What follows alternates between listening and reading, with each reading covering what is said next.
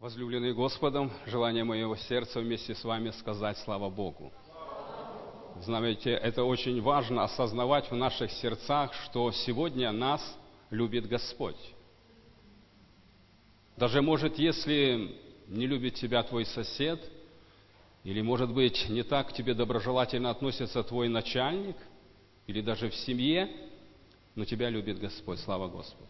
И знаете, что самое интересное или самое важное, что в этом мире все так изменчиво. Обстоятельства меняются, люди меняются, времена меняются, но Господь не изменяется. Он вчера, сегодня и во веки тот же. И есть обетование, что любовью вечную я возлюбил тебя и простер к тебе свое благоволение. Слава Господу! Мне очень приятно быть сегодня вместе с вами. Это привилегия, честь я искренне говорю, что я не ожидал, потому что утром у меня были совершенно другие планы, но Василий Васильевич позвонил, и, знаете, я не мог отказать, и радуюсь вместе с вами, что на протяжении этой недели у вас так, такие прекрасные вечера, что вы можете быть в доме молитвы, это самое лучшее место, потому что все остальное, знаете, где-то мы получаем подкрепление плоти, если что-то заболело, мы идем в больницу, но душа наша обретает мир или истинное исцеление, или истинное успокоение только в Доме Божьем, в Его святом присутствии, когда Его Дух касается или Его Слово проникает. И мы тогда действительно получаем то необходимое для нашей души, которая томится без Господа. Слава Господу. И, естественно, сегодня, будучи на этом месте, я понимаю, что Церковь Божья – которую создал Господь, и врата ада ее не могут одолеть, а церковь это не строение, это все мы имеем особое предназначение от Господа, у нас есть особая миссия. И то, что у меня лежит на сердце, я хочу этим делиться, как бы таким пожеланием для каждого из нас, как для церкви, что мы понимали и осознавали, что сегодня Господь хочет, чтобы вот тех которых он заметил, было побольше, правда? Все мы об этом думаем, об этом переживаем. И знаете, что однажды я услышал такое слово, и хочу вам также сказать, может, вы же его слышали, что один проповедник говорит, когда я выхожу за кафедру, я преследую две цели. Первую – успокоить растревожившихся и растревожить успокоившихся. То есть я думаю, что и сегодня в этом собрании есть те люди, которые слишком спокойны. Они уже успокоились, они покаялись, они заключили завет с Господом. Может, они чего-то уже достигли в духовном смысле и говорят, все, у нас хорошо. Есть другая категория людей, которые находятся в состоянии какого-то чувства тревоги, беспокойства, волнения, переживания. И знаете, что сегодня хотелось бы, чтобы мы нечто извлекли из того слова, которое лежит у меня на сердце. И это слово называется «вера, действующая любовью». Давайте мы откроем пятую главу послания Галатам. Я думаю, что вы все эти места, над которыми мы сегодня будем рассуждать, вы их все прекрасно знаете, слышали, но хотелось бы нечто для каждого из нас подчеркнуть. Смотрите, апостол Павел в послании к Галатам, то есть к церквям галатийским, пишет таки, такие слова, 6 стих. «Ибо во Христе Иисусе не имеет силы ни обрезание, ни необрезание, но вера, действующая любовью». То есть он как бы говорит, у, у веры есть особый мотив или особое побуждение. Я думаю, что каждый из нас, мы прекрасно понимаем, когда мы что-то делаем – то нами что-то двигает. У нас есть мотив, которого никто, к сожалению, кроме Бога, не знает, правда? Иногда мы смотрим и говорим, вот этот человек духовный, или этот человек действительно одаренный. У него такие способности, и он так движется в Господе, и нам кажется, что все хорошо, но мы не знаем мотива. И апостол Павел как говорит, что в Божьих глазах важно, чтобы была вера, движущей силой которой или мотивом которой была бы любовь. И, естественно, Павел пишет это не просто так, была какая-то причина. Возникли какие-то обстоятельства в церкви, что, глядя на эту ситуацию, он хочет нечто донести. В чем суть вообще была, да? То есть представьте, что в то время в церкви были иудеи, то есть евреи, люди, которые, глядя на свою жизнь, они считали, что они какие-то особенные, они уже чего-то достигли, то есть они были обрезанные, да? И вот они сидели с одной стороны и так успокоившись и думали, во, мы уже на том уровне, который действительно по-особому оценивает Бог. Или была другая категория людей, которые были из язычников, необрезанные, и которые смотрели на другую категорию, они считали себя где-то ущемлены. Что они действительно где-то чего-то не, не могут заслужить или не могут достичь. естественно, у них была какая-то тревога, беспокойство. То есть, смотрите, что получается. То есть, и сегодня в этом зале есть те люди, которые успокоились. Они крещены Духом Святым, со знамением иных языков. Кто-то имеет дар пророчества. И уже он как бы считает, успокоившись, и он говорит, я уже чего-то достиг. Может, он вслух не выражает этого. Или кто-то уже считает, что я уже, глядя вокруг, вот она, он по пять лет верующий, по году, по два, а я уже 30, 20 лет. Какой-то стаж появляется. Кто-то еще, может быть, смотрит на свои заслуги или на послужной список, что я в церкви вот то сделал, вот столько пожертвовал. И смотрит на другого и думает, а ну он еще ничего такого не сделал. И он тоже успокоился. А кто-то сидит в церкви, ну, у меня возраст такой, я уже пенсионер, и здоровье не то, ну что я вообще могу? И как-то чувствует какую-то ущемленность, какое-то беспокойство, переживание. Кто-то, может быть, даже сидит и смотрит и думает, ну, у меня такая пенсия маленькая, такие доходы. Ну, как я могу служить Господу? Кто-то смотрит, говорит, во, братья, как проповедуют, или как сестры поют, такие дары, такие таланты. И тоже где-то переживает. Вот знаете, я хотел бы, чтобы мы сегодня посмотрели, что же ты имел в виду Павел, когда говорил, или вот эта вера, действующая любовью, как она выглядит? Из чего она состоит? Чтобы действительно нечто для себя извлечь. Давайте мы откроем Евангелие от Марка, опять же известная глава, вторая глава Евангелия от Марка и известная история. С первого мы прочитаем по 12 стих. Через несколько дней опять пришел Иисус в Капернаум, и слышно стало, что Он в доме тот час собрались многие, так что уже и у дверей не было места. И он говорил им слово. И пришли к нему с расслабленным, которого несли четверо. И не имея возможности приблизиться к нему за многолюдством, раскрыли кровлю дома, где он находился, и, прокопав ее, спустили постель, на которой лежал расслабленный. Иисус, видя веру их, говорит расслабленному, «Чада, прощаются тебе грехи твои». Тут сидели некоторые из книжников и помышляли в сердцах своих, что он так богохульствует, кто может прощать грехи, кроме одного Бога. Иисус тотчас, узнав духом своим, что они так помышляют в себе, сказал им, для чего так помышляете в сердцах ваших? Что легче сказать тебе? Расслабленному, прощаются тебе грехи? Или сказать, встань, возьми свою постель и ходи. Но чтобы вы знали, что Сын Человеческий имеет власть на земле прощать грехи. Говорит расслабленному, Тебе говорю, встань, возьми постель твою и иди в дом твой. Он тотчас встал и взял постель, вышел пред всеми, так что все изумлялись и прославляли Бога, говоря, никогда ничего такого мы не видали. Слава Господу. То есть вот эта реакция, которая действительно произошла на увиденное, она как как-то вдохновляет или по-особому производит на нас впечатление. Да, когда они увидели то, что произошло в жизни одного человека, то они говорят, никогда ничего такого мы не видели. Я думаю, что каждый из нас, мы тоже хотим всегда видеть то, чтобы нас впечатляло, чтобы Бог совершал чудеса в нашей жизни. И, естественно, как же так произошло? Правда, вот это чудо, которое совершил Господь, оно произошло именно в этого человека.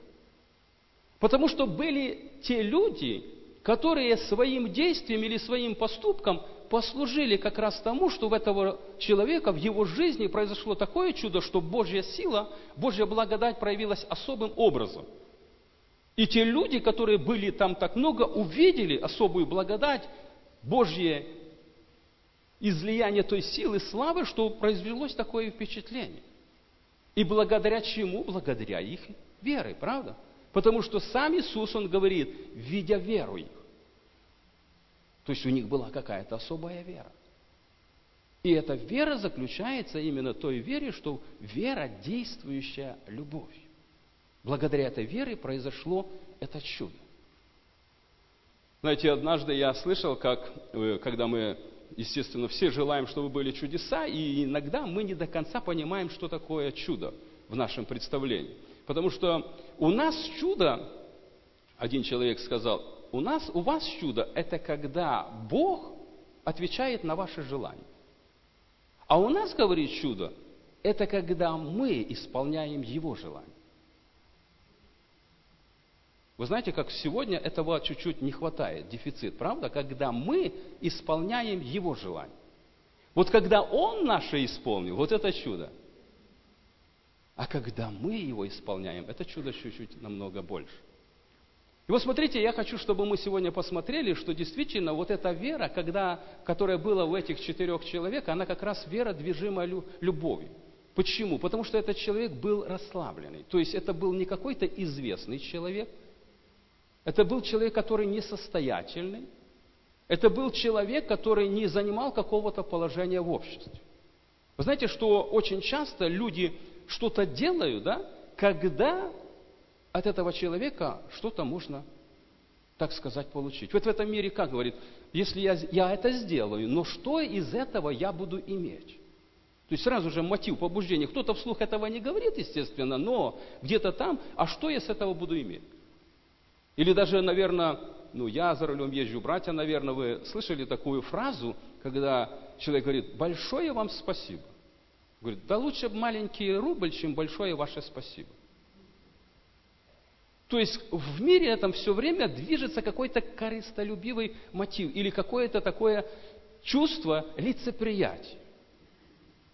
Ну, я скажу проще, откровенно, правда? Ну, если Василий Васильевич что-то у кого-то вас э, попросит, да, вы же не откажетесь, говорите, ну, это же пастырь, это епископ, правда?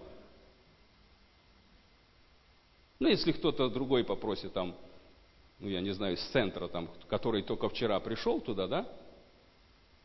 Есть разница, правда? То есть я к чему это говорю, братья и сестры? Мы хотим видеть чудеса, излияние Божьей благодати.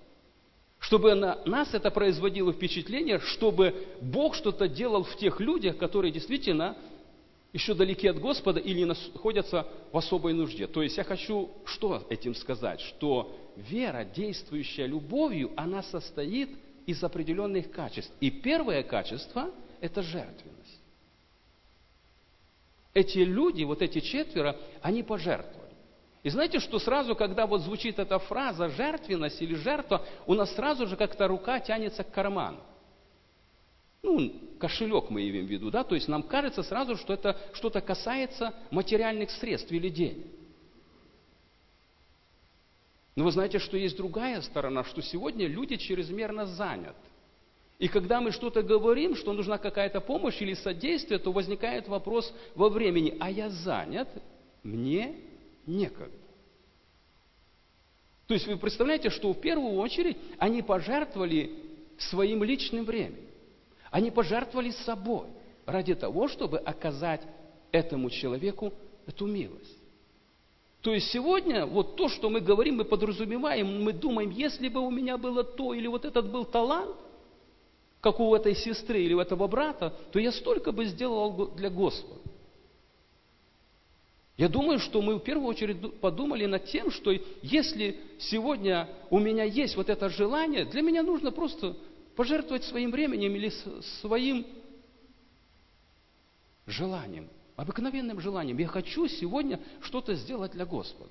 Я не знаю, как вы, но я однажды слышал, как один служитель идет с членом церкви рядом и говорю, слушай, брат, если бы у тебя было два дома, ты один пожертвовал бы на церковь или для Господа? Да ты что, конечно. а если бы у тебя было бы две машины, ты одну мог бы пожертвовал на миссионерскую деятельность, к примеру? Он говорит, конечно. А если бы у тебя два было бы кабана, одного пожертвовал бы? Он так на него посмотрел, говорит, а ты же знаешь, что у меня два есть. То есть вы понимаете, к чему это? То есть вопрос касается, когда у нас чего-то нет, когда мы говорим, вот если бы у меня был миллион, я бы полмиллиона сразу для Господа отдал. Того, что нет, оно как-то проще, легче, да? Им пожертвовать, чем тем, что у нас есть. Жертвенность – это то, что мы сегодня даже... Вы знаете, когда, вы помните тот момент, когда Иисус сидел возле сокровищницы, правда? И люди приходили, клали. И приходили те люди, которые большую сумму ложили. И я думаю, я так сидел в стороне и сказал, вы молодцы. Вот это люди жертвенные. Ты посмотри, какие особые суммы, крупные суммы. А пришла одна бедная вдова и положила всего лишь две лепты. И Иисус говорит, вот она больше всех положила. То есть, представляете, вот эта жертва, особая жертва. Знаете, что о тех верующих, которые были в то время, очень много ходит таких свидетельств, когда они были по-особенному жертвенны. Я когда был на Закарпатье, услышал такую историю, свидетельство, она тоже на меня произвела сильное впечатление, что однажды, говорит, к одному верующему в то время из деревни односельчанин пришел ночью воровать сено. Ну и в два часа ночи или в три там набирает это сено, а наш брат во Христе, так сказать, верующий, посмотрел в окно, ну и какая была реакция, вы подумаете, у вас бы? Он вышел спокойно, посмотрел, тот набрал в это, так сказать, то же самое покрывало, на котором они несли этого четверо расслабленного, да? Это столько набрал, что и поднять не может. Он взял ему, говорит, помог поднять, проводит тот в таком испуге. Он не понимает, что происходит. Проводит до калитки, поднял еще там грушу в саду, положил в карман, говорит, занеси деткам, не приходи ночью, приходи днем, бери сколько хочешь. И он не больше не пришел. Вы знаете, что сегодня мы слышим, сколько таких вопросов возникают, да? И эти вопросы решаются не в церкви, не в соответствии со Словом Божьим, а где? Есть определенные инстанции. Да я на тебя подам, напишу, и там разберутся. Понимаете, вот это жертвенность. Это то состояние, когда я готов, когда я ожидаю этого момента, чем я могу послужить. Вы представляете, когда мы читали вот этот текст, да, то в том доме много было людей. И я думаю, среди тех многих кто-то же знал этого расслабленного. Кто-то слышал о нем. Но они все побежали, они пошли туда, они не подумали даже о нем. Каждый заботился о себе, кто-то с любопытства, кто-то с желанием, вдруг что-то там, может быть, что-то давать будут.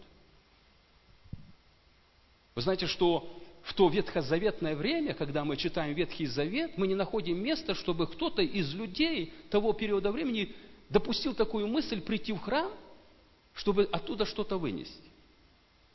То время ничего оттуда не выносили, только туда носили, правда? Сегодня вот я замечаю, что люди приходят в церковь, и они приходят в первую очередь, ну я имею в виду неверующие, когда пришел человек, и он обращается, и сразу появляется нужда, дайте на билет. Помогите, у меня нужда на лечение. Обуви нету еще показывают. Мы не против этого, мы за это, да? Но я, я однажды говорю одному, прочитай, что здесь написано. Он говорит, что здесь написано? Я говорю, это дом молитвы. Мы можем за тебя помолиться. Мы можем тебе о чем-то большем сказать. Дело не в билете, мы этот вопрос тоже можем решить. Но у меня возник вопрос, я думаю, как такое происходит, что сегодня, ну я еще не так давно пастором, чтобы пришел кто-то, помолитесь за меня. Помолитесь обо мне. А почему-то люди приходят вот с такими нуждами, с материальными вопросами. Откуда такое взялось, что церковь должна решать такие вопросы? Да, вы помните интересный момент тогда, когда Петр шел в храме, там сидел у красных ворот один неходящий человек, да, и он такую фразу интересную сказал, говорит, серебра и золота у меня нет, но что имею, то даю. Сегодня у нас и серебро, и золото есть, а чего-то нету, правда, не достает. Поэтому очень важно осознать сегодня вот эту истину, что вот эта вера, которую Бог ожидает от нас, она должна быть движима любовью. А она состоит в первую очередь из жертвенности. Я вспоминаю однажды, когда я только в 99 году уверовал, и уже в 2000 мы трудились в Гомеле, в Гомеле среди цыган там и жили в одной сестры нашей в Господе. Ну, я вижу ее, так сказать, э, скудое положение, а она так старается, нам готовит, и потом, беседуя с другими сестрами, оказывается, что она в то время ездила на Украину, покупала какие-то продукты, и продавая эти продукты, там у нее разбирали, так сказать, соседи знакомые, она имела какой-то достаток, потому что трудно было с работы. А я смотрю, она эти продукты как бы готовит для нас. И уже в конце, когда мы разъезжались там, я так задержался, чтобы все братья вышли, я говорю один на один с ней, говорю, сестра, у меня немного, но чуть-чуть я хочу отблагодарить тебя за твою такую жертвенность. Ты так служила, ты так жертвовала. Она говорит, брат Юра, я не возьму. Я не ожидаю от тебя от человека. Я верю, что Бог мне благословит и Бог мне воздаст. И знаете, что я для себя извлек, что сегодня есть категория верующих христиан, что и человек дает, и еще Бог благословит. То есть я должен определиться, или я жду благословения от Господа, или от человека. Но мы привыкли благодать на благодать, двойное благословение. И человек должен благословить, и еще Бог благословит. Пусть Бог нам поможет осознать это. Я хочу посмотреть на второй момент, или вторую часть, составляющую это веры, действующую любовью. У них было тоже очень важное качество, которого нам сегодня, к сожалению, ну, может, у нас, не у вас не хватает. Это согласие.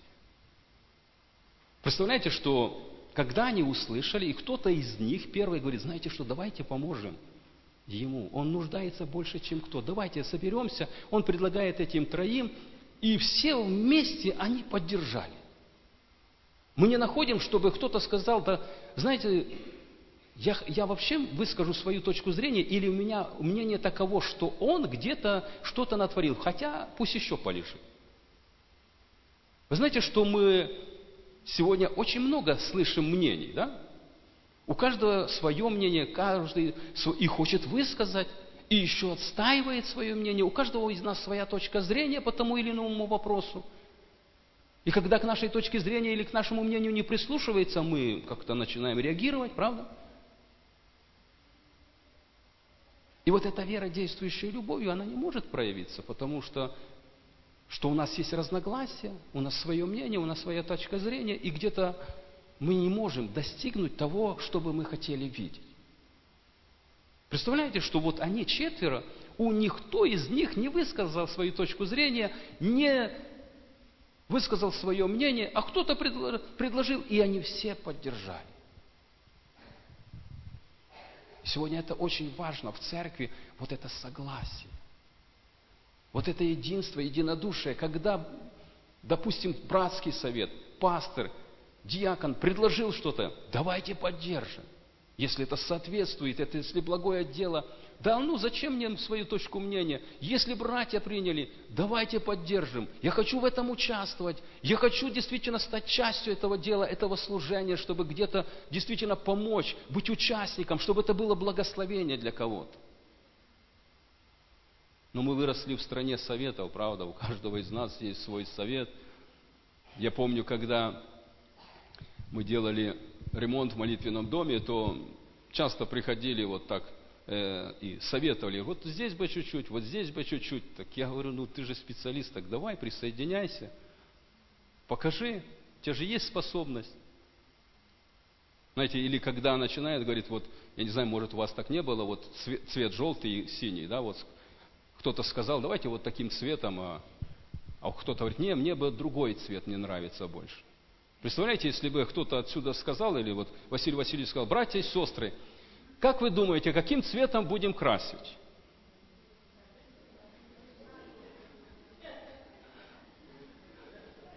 Что-что? Я думаю, до утра бы не разошлись бы, наверное, правда? У каждого из нас любимый цвет, правда? Мы любим, у меня такой цвет, у меня... Я в одну церковь приехал в нашей области, да, говорю, зашел в воскресную школу, так посмотрел, говорю, а что это таким цветом? А, он, а один брат говорит, ну, у нас сестра так захотела одним цветом покрасить, да и покрасили таким. То есть, вы понимаете, вот это согласие. Когда действительно они согласились. Вы помните, Павел филиппийцам говорит, 2.21, говорит, все ищут своего, а не то, что угодно Господу. У меня есть свое мнение, у меня есть свое желание, у меня есть любимый цвет. Но если так решили, если так приняли, я не хочу быть в оппозиции, сегодня такое есть модное слово, да? Я хочу быть в единстве, я хочу быть вместе со всеми. Я хочу быть участником этого дела, чтобы внести какую-то лепту. Может, она незначительная, маленькая, но я хочу внести. Господь, я хочу Правда? Или римлянам написано 14.19, да? Ищите прежде всего то, что служит к миру и к взаимному назиданию. Взаимному назиданию, да? Я часто э, у нас в Калинковичах говорю, э, вот, сестры, вы когда идете в воскресенье, вы вот этот наряд, который вы одели, вы одели для кого? Когда вы подходите к своему гардеробу, вы хоть бы раз спросили, Господи, вот это платье, если одену, оно тебе понравится? Или другой момент, когда, например, тот же псалом какой-то, да, когда поют, это назидание будет всем? Мне говорят, спойте вот этот псалом, мне он очень нравится. Так он другим как-то не очень нравится, а он мне нравится. Ну, я понимаю, что вы все духовные, поэтому я так откровенно говорю. Я к чему это говорю? Чтобы у нас была эта вера, действующая любовью. Чтобы мы видели эти чудеса Божьей благодати, чтобы это действительно производило впечатление прежде всего на тех людей, которые живут вокруг нас. Итак, жертвенность, согласие. А третье, составляющая веры, действующей любовью, это ответственность. Вы знаете, что сегодня очень много людей безответственных. Встречали вы такие? Ответственность, что под этим подразумевается? Представляете, что они согласились, допустим, там полдесятого, прийти, взять и понести. И они пришли, взяли и понесли. То есть каждый из них понимал, что на нем лежит какая-то ответственность. Он понимал, что если я не приду, то тем троим будет тяжелее. Они сделают, но им будет тяжелее. Иногда такое есть сегодня мнение, что без меня обойдутся. Столько братьев, столько там сестер, пусть участвуют. Вы знаете, что сегодня очень часто в христианстве мы замечаем вот эту непунктуальность. То есть я могу сказать, опять 10 минут это ж. Я помню, когда однажды я был в Финляндии, и Получилось так, что я там чуть-чуть работал, и я одному э, брату во Христе, мы с ним работали, он мне говорит, я говорю, одну минуточку. Он говорит, подожди, подожди, браток, минуточка ваша или наша? То есть есть разница, представляете, в минуте нашей и в ихней минуте. Очень часто мы можем сказать, да и я помню, когда лет 10 назад э, Э, первый раз и вообще один раз был в Америке, и без десяти, без пяти я прихожу на служение, смотрю, никого нету, думаю, что это такое? Мне говорит, не переживай, брат, сейчас без пяти все, только без пяти машины съехали, съехались, полная церковь. Вот думаю, да. У меня такая мысль, я помню, когда у Барановича говорили, за пол, полдесятого, за полчаса уже все занято. Потому что люди понимали, если я чуть опоздаю, то уже мне не будет где сидеть, я буду стоять. И они приходили за полчаса, чтобы занять все места. Прошло 10 лет, сегодня тоже смотришь в церкви без десяти, без пяти, еще так пустовато. Только без пяти, без двух уже шух пошло. Как-то быстро перешло через океан, быстрее, чем мы думали. Вы знаете, сколько людей, которые так ухватились за дело, так начали, а потом смотришь, что-то Пусть Бог благословит, что мы понимали, что на нас лежит огромная ответственность пред Господом. Что мы понимали, Бог нас избрал.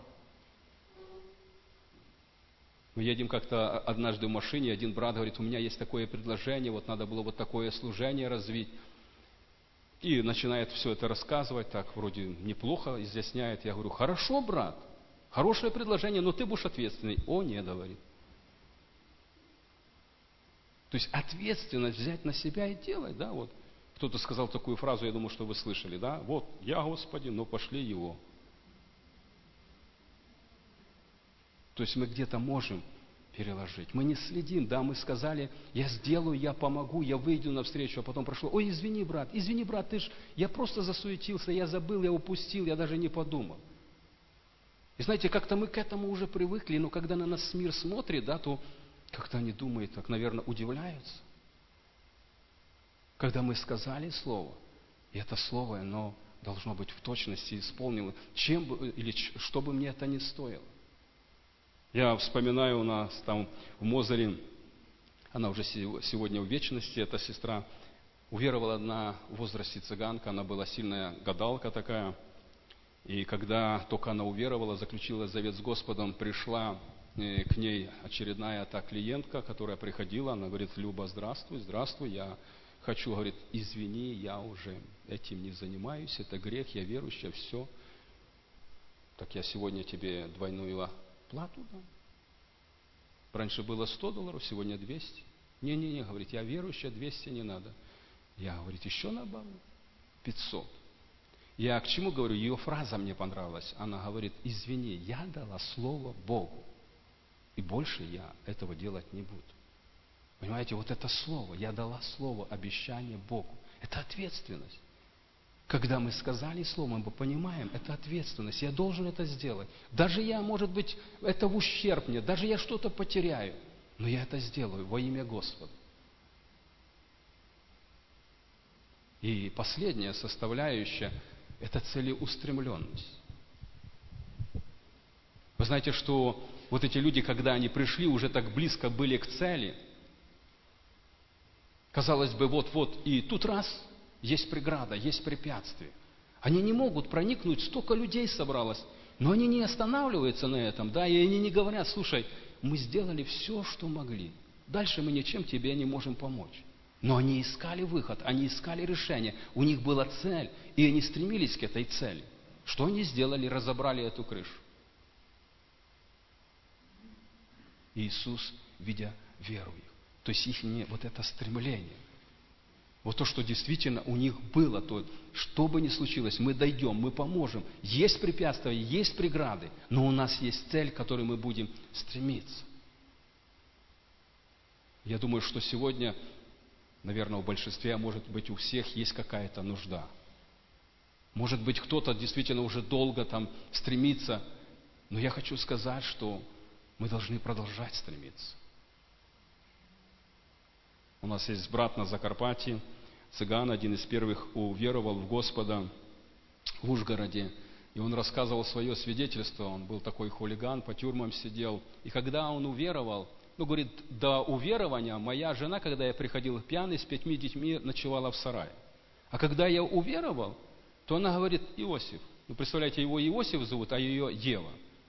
Такие имена библейские, вот такая семья. Она говорит, Иосиф, я тебе разрешаю, иди пей гуляй, только не ходи в эту веру. Она, говорит, делала такие моменты, что говорит, вот я выхожу в воскресенье только на служение, она три, три брата своих позвала, они, говорит, меня заломали, положили полбутылки водки в рот, залили, ну, говорит, теперь иди к своим верующим. Но, говорит, я молился. И обстоятельства так складывались, что, казалось бы, с нее ничего не будет. Через 9 лет она стала верующей. Сегодня всех их дети, их внуки, и они верующие. И когда я первый раз услышал это свидетельство, и потом с ней знакомился, общался, я не мог себе поверить. Ева, это ты была такой? Я вижу ее совершенно другой, кратчайший человек. Она служит Господу, она очень жертвенный человек. Она так, знаете, с, так, с таким стеснением говорит, да, Юра, это я такая была. Но у него была цель. Понимаете, он стремился. Я думаю, что некоторые из вас, может, вы знаете, есть такой служитель э, Малорите, пастор Рахацевич Вячеслав.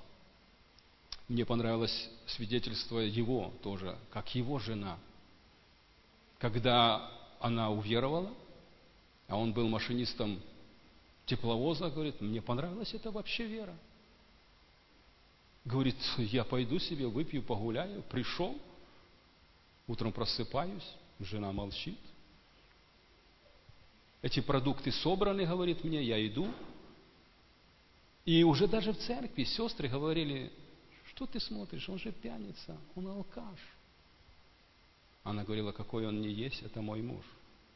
И она молилась, она верила, и в один вечер или в одну ночь, когда он вернулся с очередной, так сказать, попойки, грязный, вот такую погоду пришел, развалился, она встала, раздела, помыла ему ноги, и Бог отобрал сон, и он первое воскресенье покаялся, и сегодня региональный служитель. Никогда ничего такого мы не видели. Вера, действующая любовью. Пусть Бог благословит вас, это мое пожелание. Я, когда услышал приглашение, говорю, Господь, мне так быстро надо что-то говорить, не знаю, вот это слово пришло. Я искренне хотел поделиться, чтобы у вас была эта вера, действующая любовью, чтобы мотивом была одна любовь. И чтобы действительно мы не смотрели, кто-то может сказать, у меня нету там таких средств, у меня нет такой, такой способности, у меня нет какого-то особого таланта, у тебя есть время. Бог даровал это время. Используй его для славы. Послужи кому-то, сделай что-то. Я еще одно такое свидетельство скажу, когда мы в 2000 году возили цыганских детей в Финляндию и были в одной церкви. И прошло 10 лет, мы, я оказался э, второй раз в этой церкви, и после служения подходит одна сестра уже в очень преклонных годах, она плачет, сокрушается. Я О, благодарю Господа и вас, я сегодня такое получила ободрение, я так радуюсь. Я говорю, что произошло? Говорит, вы помните, когда-то вы приезжали с этими детками? Ну, говорю, да. Так говорит, вот я тогда сидела и думала, ну чем я могу послужить, в чем я могу поучаствовать? У меня нету таких средств, я уже в возрасте никуда не могу поехать, я буду молиться. И вот это все время я молилась. И вы сегодня свидетельствуете, что эти дети выросли, они уже в служении, а я все время молилась, я буду продолжать молиться за этих детей, за этих, которые уже выросли. Слава Господу. Поэтому пусть Бог благословит, чтобы действительно эта вера у нас была действующей любовью, что мы были людьми жертвенными, что мы имели, имели это согласие между собой, не позволили дьяволу посеять это семя раздора. Даже если мне что-то не нравится, не мой любимый цвет, не, не моя точка зрения, я соглашусь. Я внесу свою лепту. Я не пойду в какой-то такой раздор. Я не хочу, чтобы мое слово, мое действие послужило каким-то разладом, чтобы привело к какому-то недоразумению. Я хочу, чтобы все мое действие, мое служение, оно было к созиданию, к устройству церкви чтобы я был человеком ответственным, что я следил, если я что-то сказал, я был пунктуальным, если я пообещал, я бы это сделал, даже это если в ущерб. И, конечно же, чтобы я был человеком целеустремленным. Если я поставил цель, а я буду стремиться, я достигну, да? Вы понимаете, как Павел писал в 9 главе, да, послании к Коринфянам? Все те бегут для получения венца нетленного тленного, а мы не тленного. Так бегите, чтобы получить. Знаете, как сегодня в мире есть фраза «Главное не победа, а участие». Но мы не так. Для нас главное – это победа. Это не участие, а победа. Победить. Победить свою плоть, победить свой тот грех, победить лукавого. Этот мир, который восстает. Благословение вам. Помолимся.